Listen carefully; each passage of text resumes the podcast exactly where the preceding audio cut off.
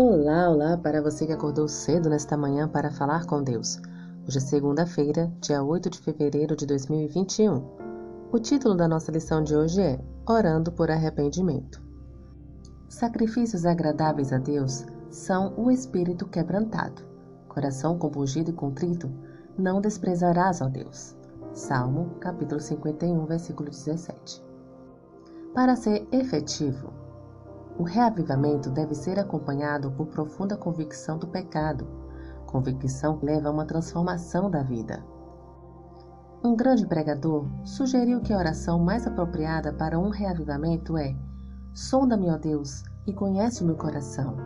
Prova-me e conhece os meus pensamentos. Vê se há em mim algum caminho mau e guia-me pelo caminho eterno. Salmo, capítulo 139, versículos 23 e 24.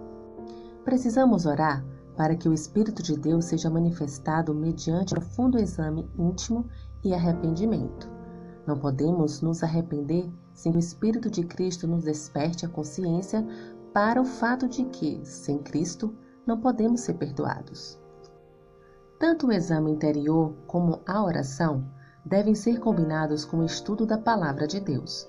Os homens a quem Deus poderosamente usou passavam muitas horas em oração, não em simples repetição de palavras. Eram orações que nasciam do estudo da Bíblia.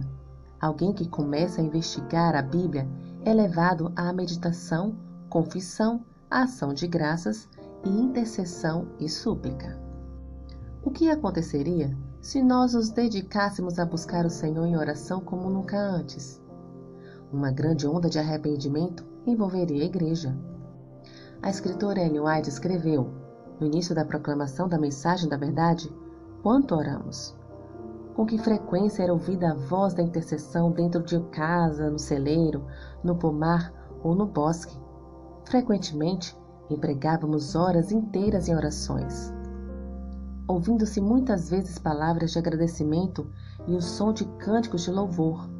O dia de Deus está agora mais próximo do que no início de nossa crença e deveríamos ser mais sinceros, mais zelosos e fervorosos do que naqueles dias primitivos. Precisamos estar agora imbuídos do Espírito de Cristo e não devemos descansar sem que o recebamos. Que o Senhor te abençoe. Um bom dia.